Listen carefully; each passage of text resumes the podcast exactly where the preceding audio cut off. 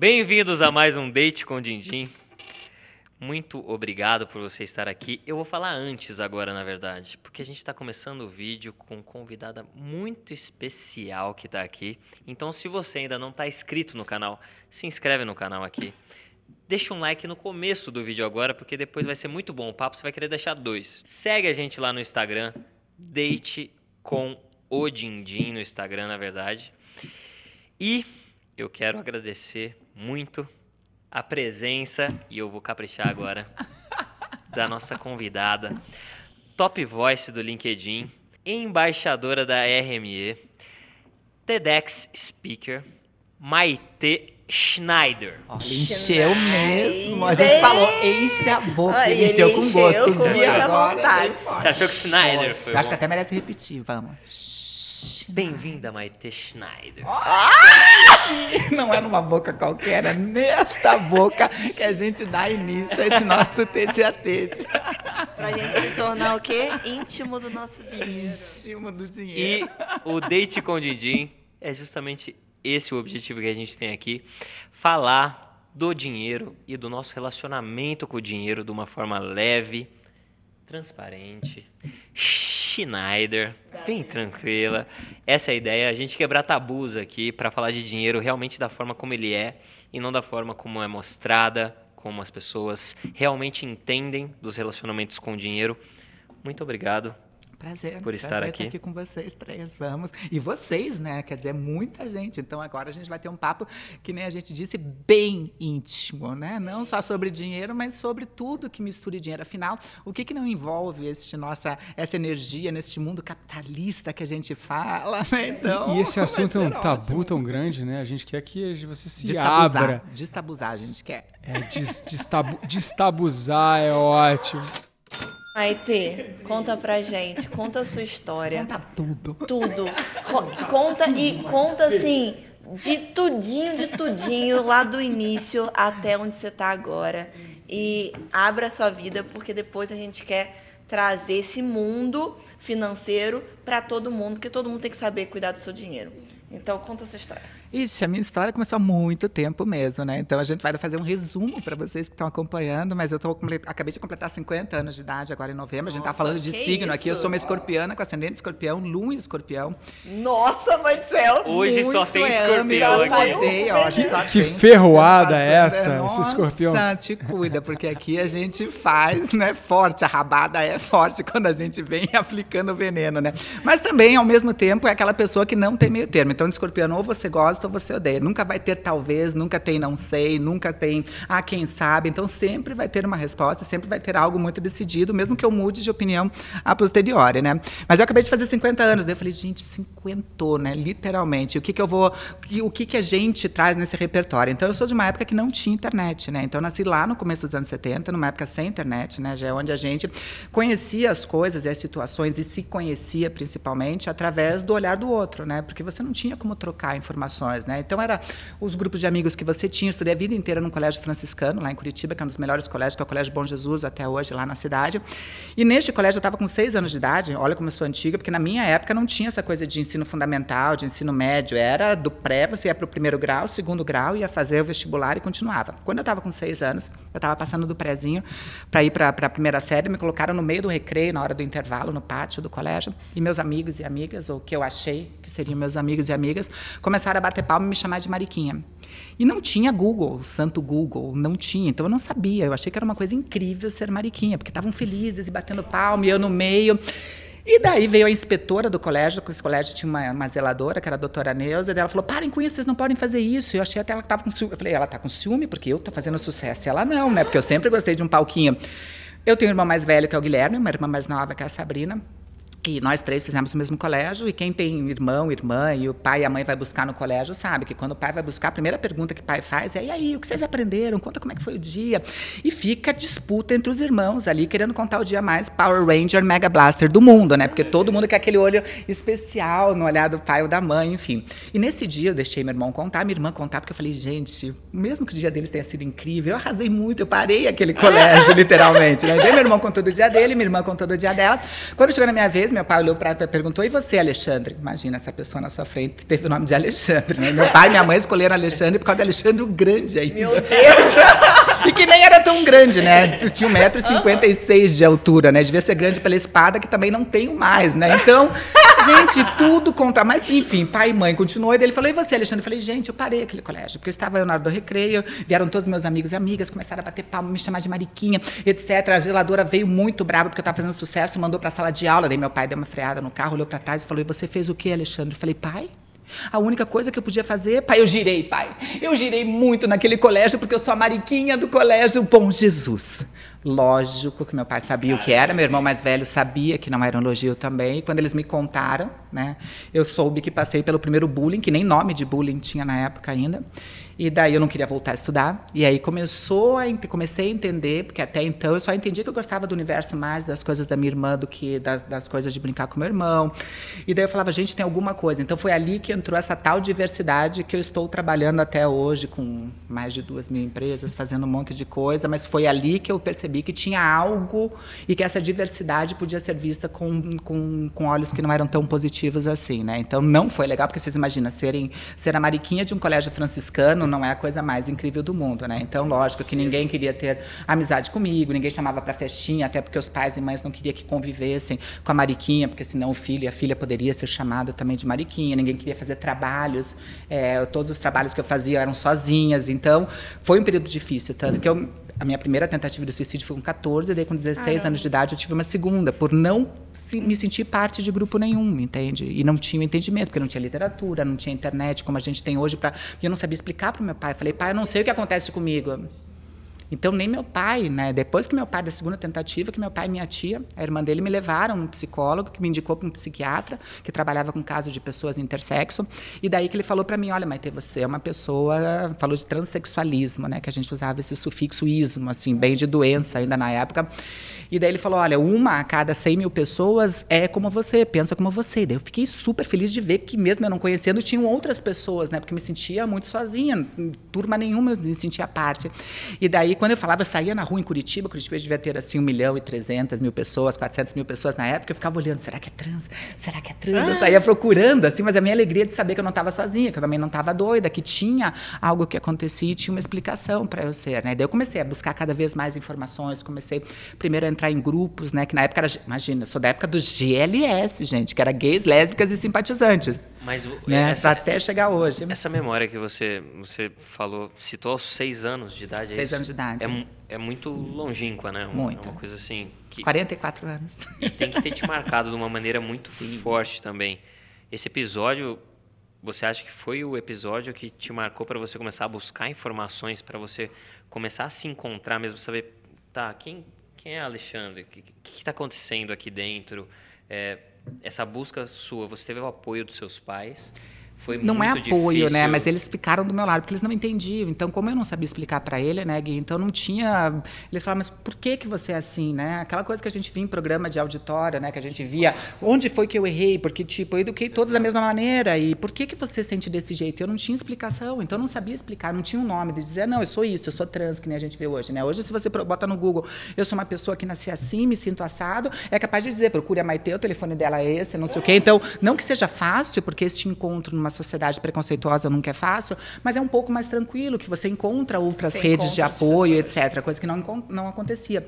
Mas a busca para realmente começar a me entender foi a partir, mais ou menos, eu estava com 16 anos, nessa segunda tentativa de suicídio, e daí que eles começaram a falar de transexualismo, que eu busquei um grupo, que é um dos mais antigos que existe no Brasil, junto com o Grupo Gay da Bahia, que é o Grupo Dignidade, e eu entrei neste grupo para me entender e quando eu entrei neste grupo para me entender, para me conhecer, para conhecer outras pessoas, eu comecei a ver, e foi lá que eu percebi pela primeira vez nesse grupo, que eu estava com 17 anos ainda, indo para 18 anos, que eu comecei a ver o quanto eu era privilegiada, mesmo do lugar onde eu estava.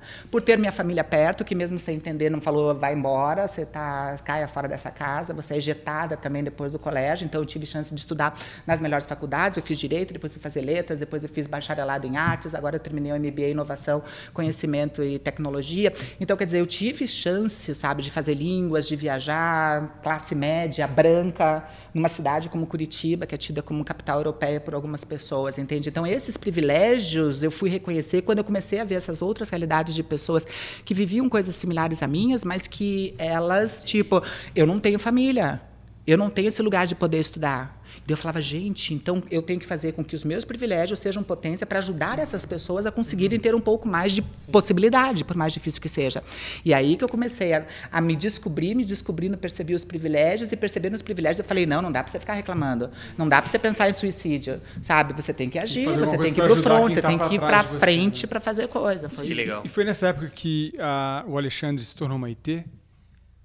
Então, Alexandre tornou-se Maitê, porque na, na, verdade não tinha essa coisa que nem a gente fala hoje de nome social, da gente trocar o nome de registro. No meu tempo era tudo muito mais difícil essa situação, né? E nessa época, por exemplo, eu comecei a sair nessas boates de LS que tinha, Curitiba tinha uma boate de LS, e lá eu comecei a conhecer vários tipos, né? E daí eu falava, gente, mas ela, ela falou que é, é travesti, é ela falou que é trans, é muito amplo o espectro. É daí ela começava a falar, falava, gente, mas eu me identifico. E daí elas me contavam, ah, não, porque daí eu não sei o quê. Eu falei, é um gente, mas você se veste de mulher, daí você sai lá e você tem que fazer ativo com o cara. Não, mas você é menina. Então na minha cabeça começou a dar aqueles vários bugs As assim na minha cabeça. Tentam colocar os mundos em quadrinhos. quadrinhos. Não existe. Não. É muito não. pluralizado. Isso é, é muito. Eu acho. Eu, eu sou apaixonada, né? Sim. né? Então, assim. A gente tá falando de pose, né? É, eu sou apaixonada. Então, assim, as pessoas tentam colocar tudo num quadrinho e classificar tudo. ela, não. Ela tudo. gosta disso. Ela quer ser mulher esteticamente, então ela vai querer se envolver com um homem. É isso. Não, não. tem um Identidade é uma coisa, orientação é outra. Ele se coisas... vira uma ele tem uma estética de mulher porque ele não se vê como homem, mas ele se interessa por uma outra uhum. mulher. E isso é isso é, é mágico, é isso, é isso é muito legal.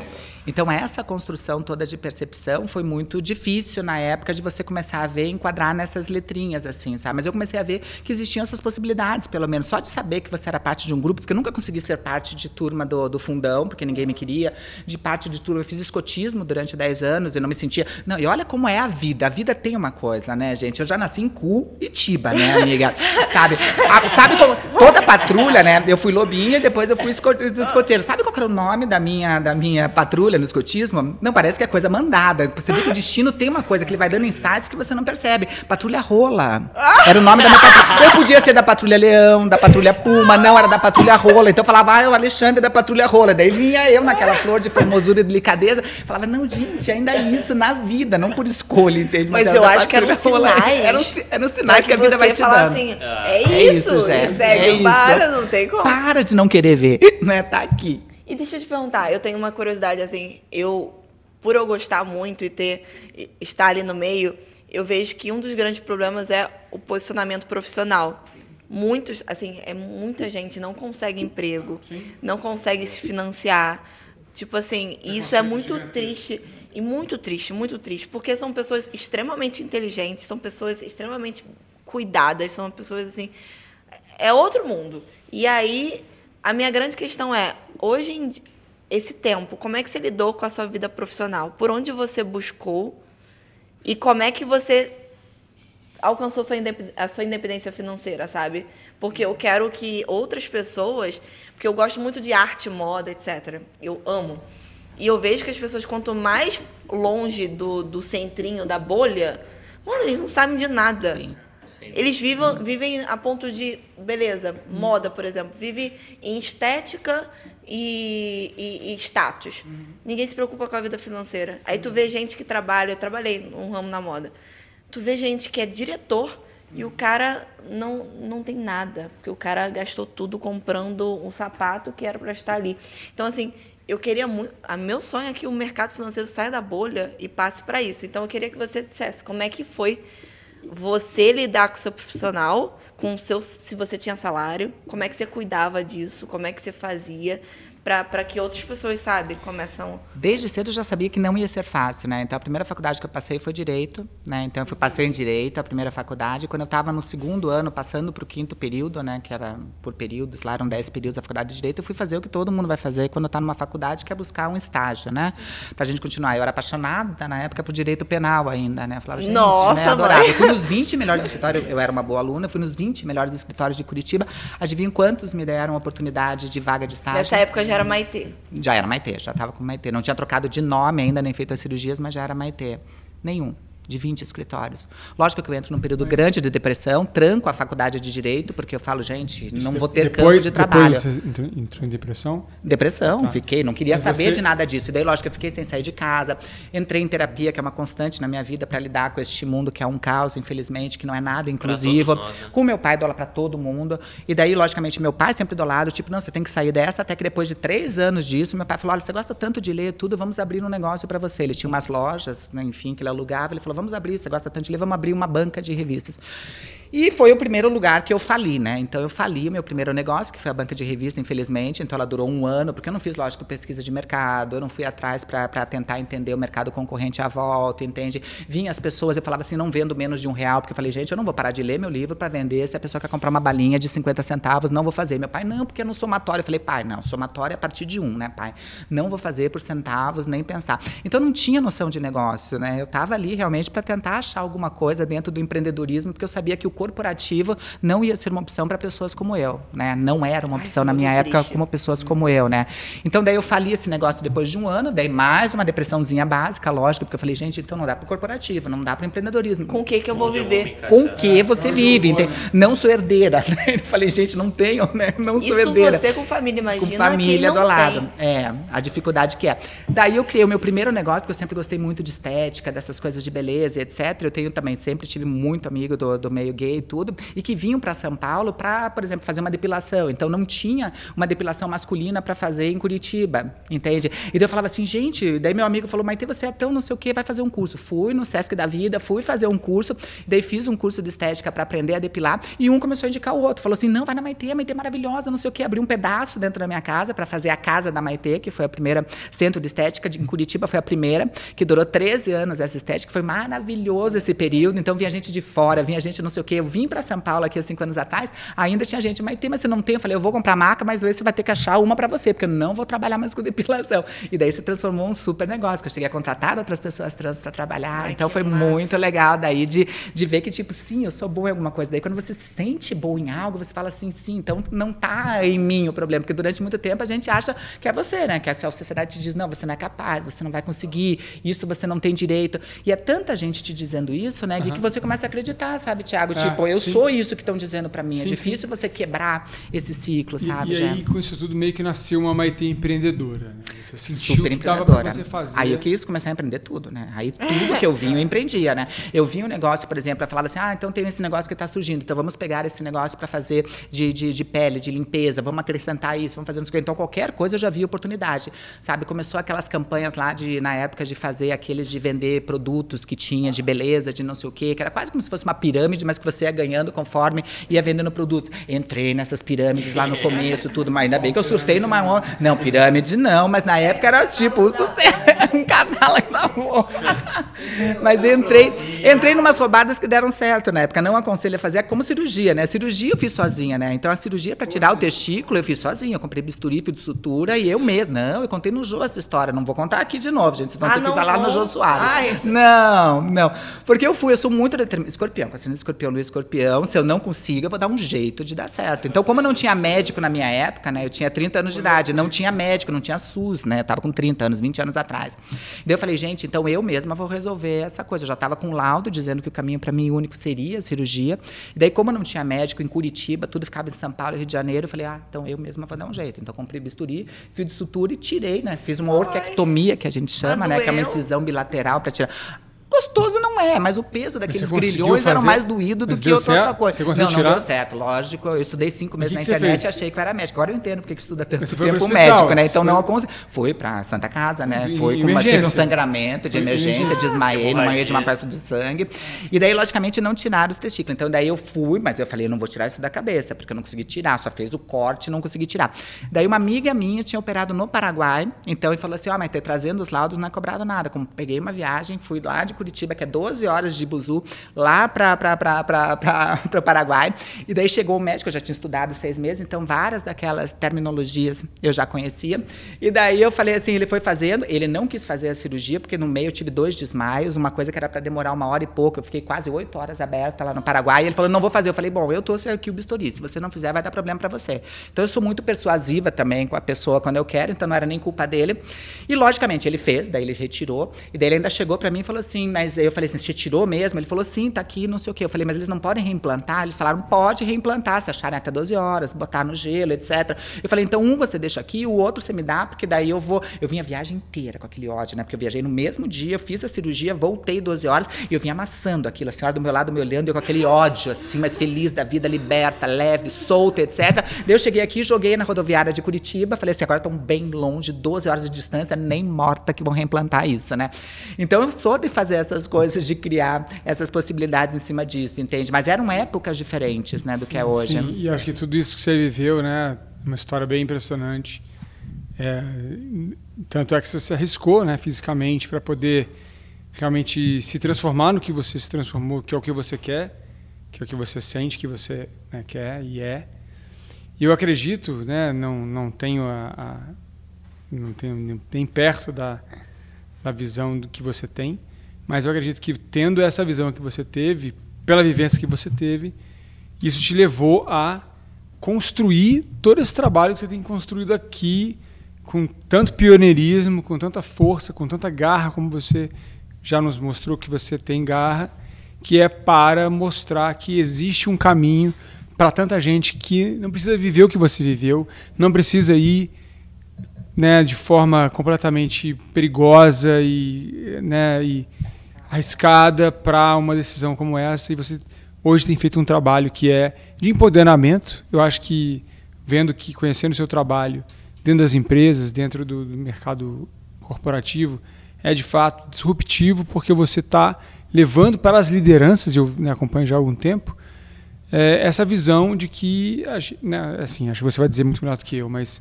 é, é, esse preconceito ele é tão danoso, não só para esse indivíduo que está ali, que né, você viveu e teve essa experiência individual, mas para todo mundo.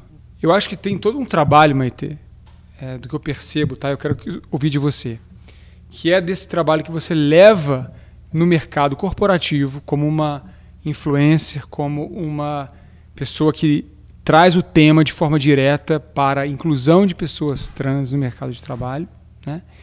E tem toda uma questão financeira dentro disso. Eu queria explorar isso um pouco com você, assim. Como você vê hoje, depois de tanto tempo trabalhando isso, a sua questão financeira, a sua relação com o dinheiro e a relação das pessoas que você está impactando diretamente, como elas têm melhorado, mudado com o seu trabalho, o que você percebe assim é, de forma bem consistente, bem forte?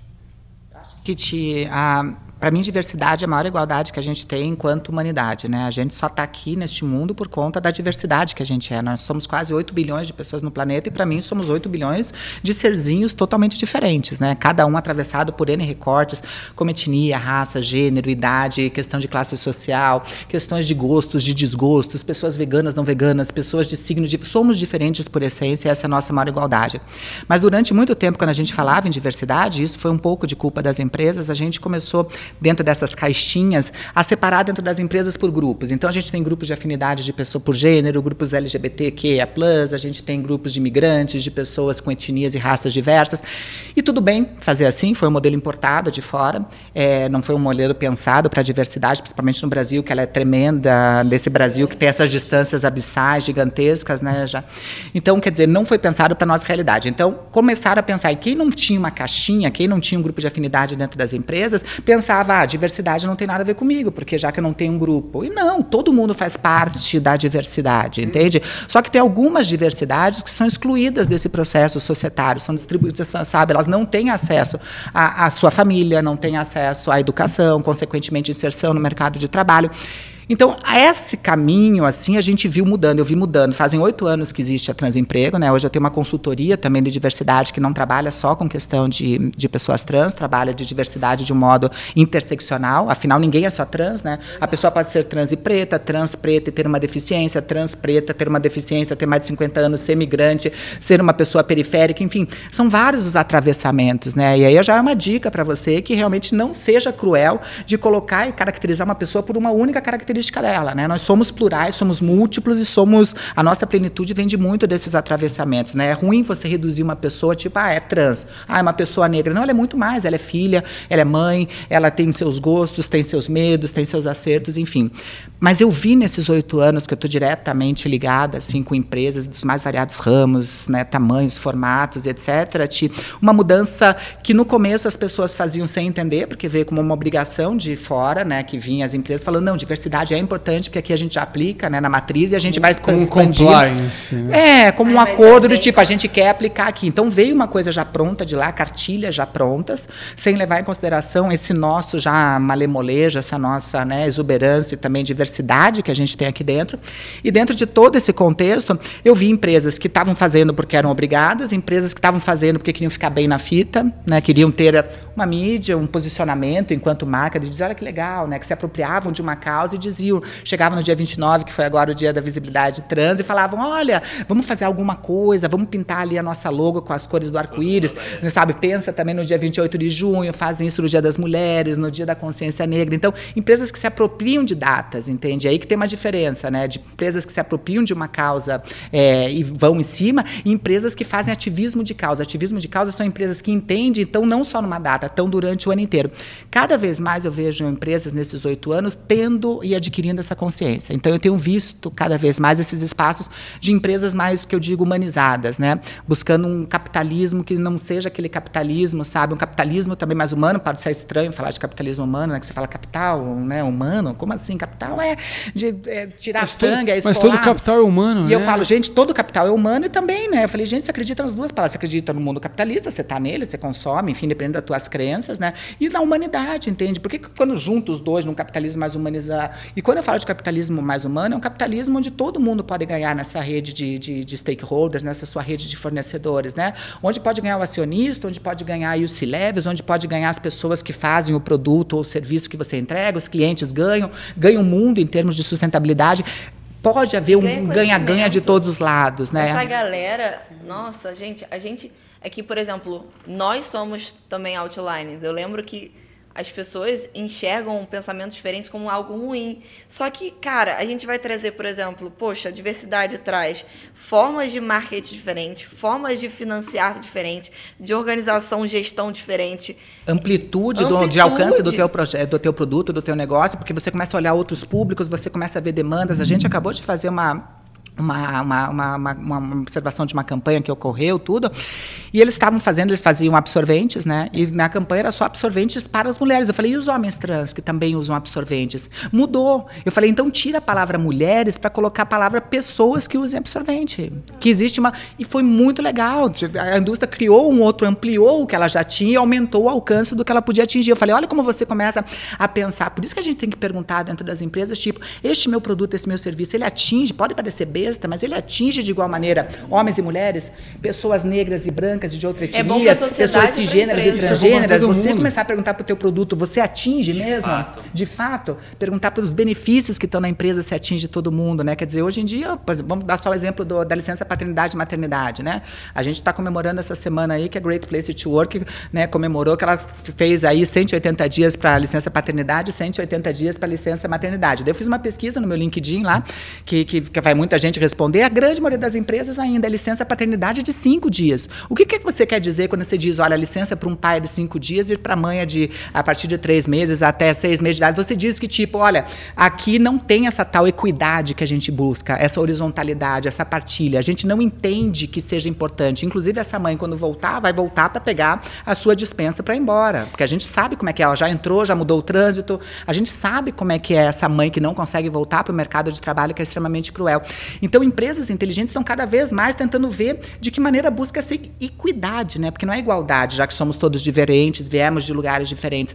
Então, acho que o mercado, nesse tempo, ele evoluiu para entender que é bom para o negócio, sim, que não é favor, que não é mimimi, diversidade e inclusão, porque diversidade é falar sobre gente, e é por isso que eu falo que empresa que não nem fala de diversidade, nem de sustentabilidade, que para mim são os dois alicerces que a gente tem de, de, de qualquer negócio, entende? Quem não fala, em 10 anos, meu amigo, você não precisa nem falar, porque você não vai existir. É, então, muito menos. Não existe. Muito entende? menos. A gente Eu espero agora, que menos, é. É, a gente está vendo as pesquisas nos Estados Unidos, agora está vendo um movimento gigantesco dos profissionais que estão pedindo demissão.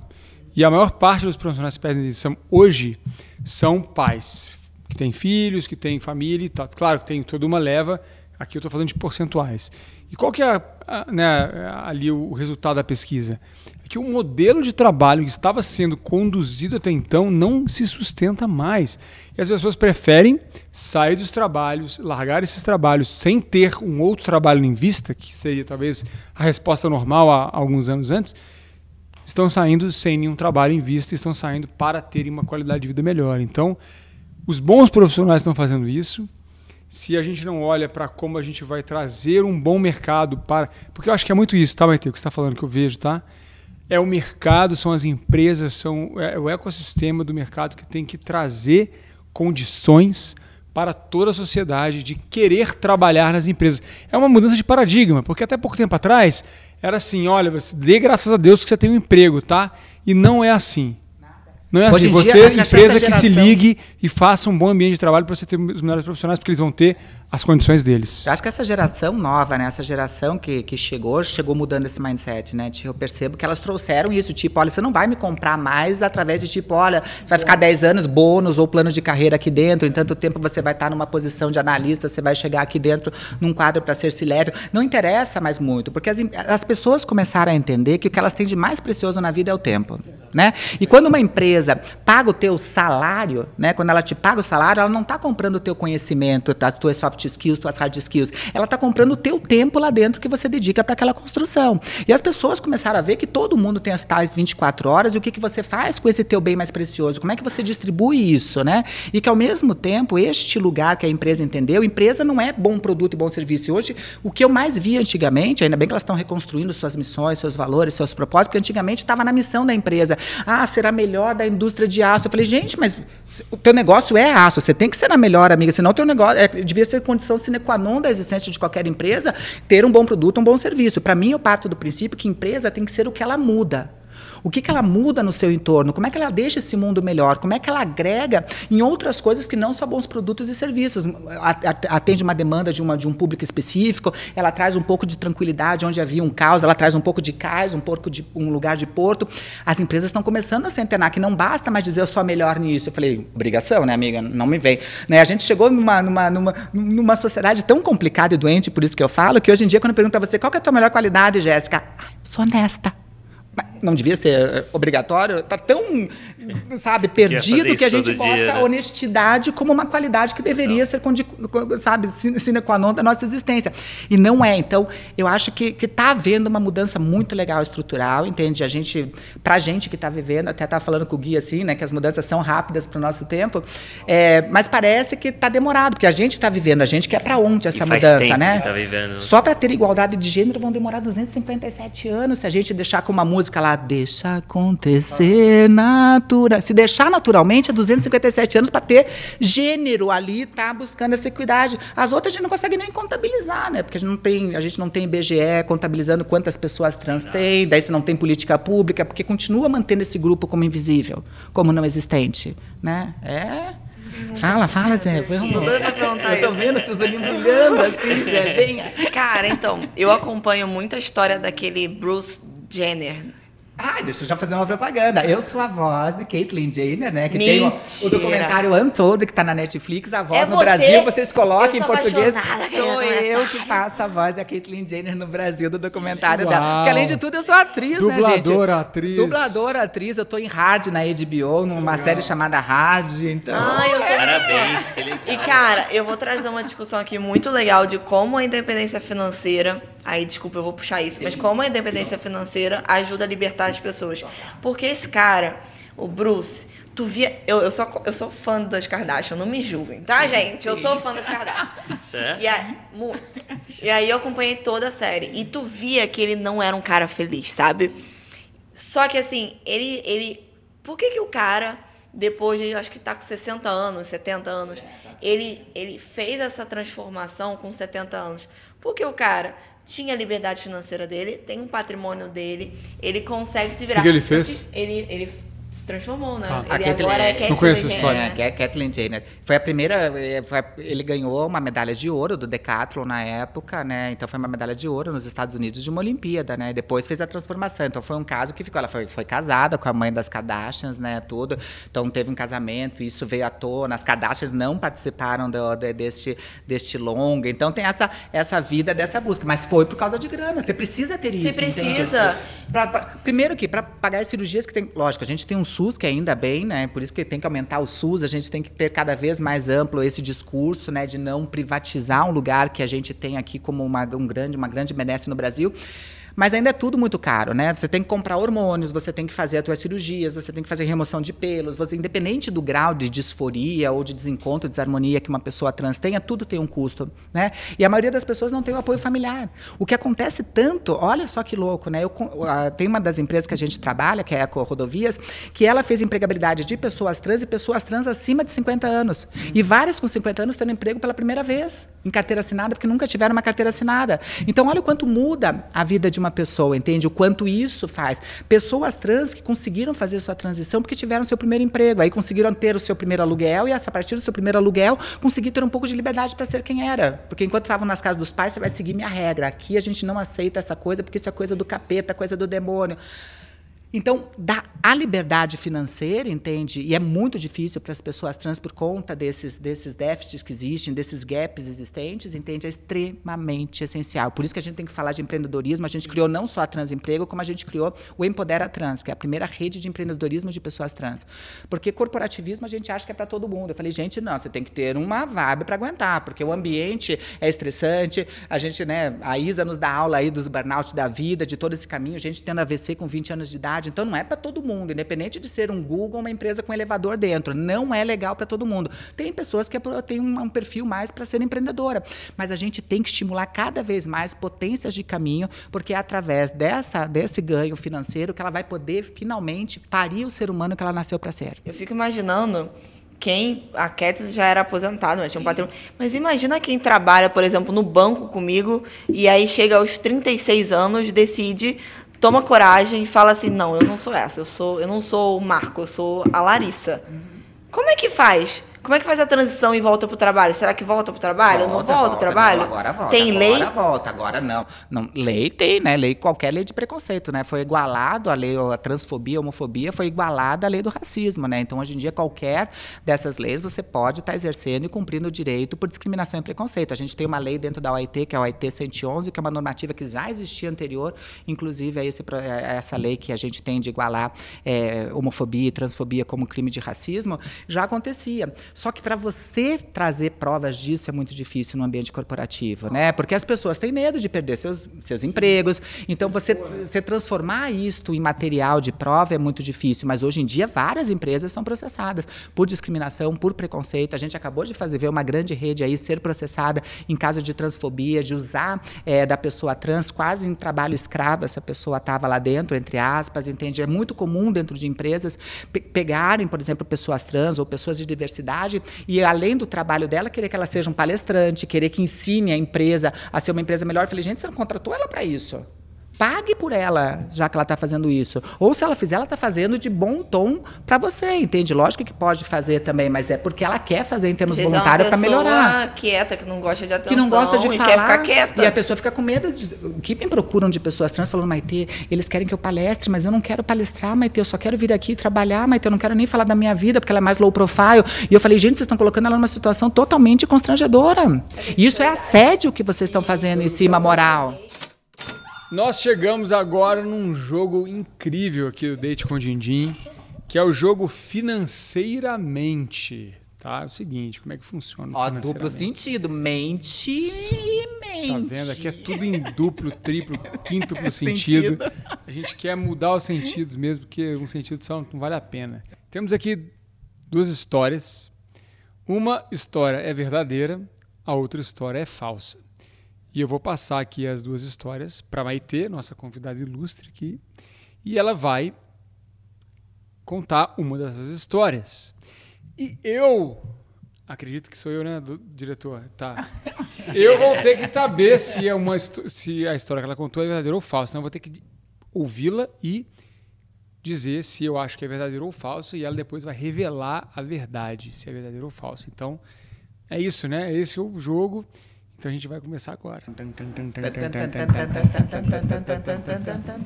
A Maite vai escolher. Vermelho. Olha, sangue, vida. Então agora eu vou. Só deixa eu conferir. Tá. É o seguinte, Ti. É, eu sou de Curitiba, já disse, né? Então, eu vim para cá, para São Paulo, há cinco anos. Eu tinha 45 anos quando eu vim para cá. E eu cheguei, já tinha uma vida totalmente estabilizada em Curitiba, estava tudo certo financeiramente, emocionalmente, minhas amizades, minha família, toda a minha construção de vida estava lá. Cheguei em São Paulo, continuei mantendo o mesmo fluxo de vida que eu mantinha em Curitiba, de igual maneira aqui, né? Comecei a chorar, porque eu comecei a ver, logicamente, aluguel, porque em Curitiba eu não pagava aluguel porque era casa própria. Comecei a ver que, logicamente, não fechava a matemática de entrada com a matemática de saída. Comecei a entrar em desespero. Falei, putz, fiz a maior burrada da minha vida ter vindo para São Paulo. Chorando, chorando, chorando. Voltei para Curitiba e falei, pai, eu quero voltar para Curitiba. Pai, imagina, com 45 anos, meu pai falou, de jeito nenhum. Você pegou o contrato de um ano. Eu falei que não era momento de você viajar, Maite, etc. Que você tinha que estar mais, tá mais embasada. Daí, logicamente, meu pai falou assim, "Você- você faz planilha ainda? Eu falei, planilha? E daí ele começa a me ensinar a planilhar as coisas. Tudo que entrava, ele, mas tudo, eu falei tudo. Você vai colocar os chicletes que você compra, mas você vai colocar aqui nessa tabela. Comecei a planilhar e o susto que eu levei quando eu comecei a olhar que eu gastei no mês 3.500 de Uber, que eu gastava 350 em chicletes reais. Eu falava, gente, mentira que uma pessoa gasta 350 reais em chicletes. Alô, Trident, nos patrocine também, Trident, junto com o vinho. A partir desse dia, a minha vida começou a ter consciência. Eu voltei aos 45 anos a fazer planilhas na minha vida e minha vida mudou positivamente. Isso eu só fazia na adolescência, planilha, para explicar o que fazer com a mesada do meu pai, Thiago. A cara dele. Olha, tá muito bom vou isso. te dizer uma coisa, tá, Maite? Se essa história não for verdade, Vai ficar muito chateado. eu vou ficar muito triste com você. Porque ela foi muito bem Foi contada. muito E convincente. muito convincente. E eu quero que você, eu quero que você e o Brasil seja assim, entende?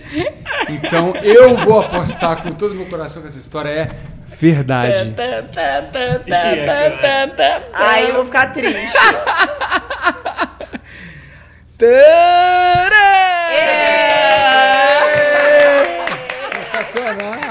Mas foi muito convincente. Até eu fiquei... Mas é verdade. Uma boa história, hein? Que exemplo aqui, né? Podia ter uma melhor convidada do que. Né? Que história é essa? Muito bom. Muito bom. Sensacional. Não, foi muito bom. Muito bom. Muito bom.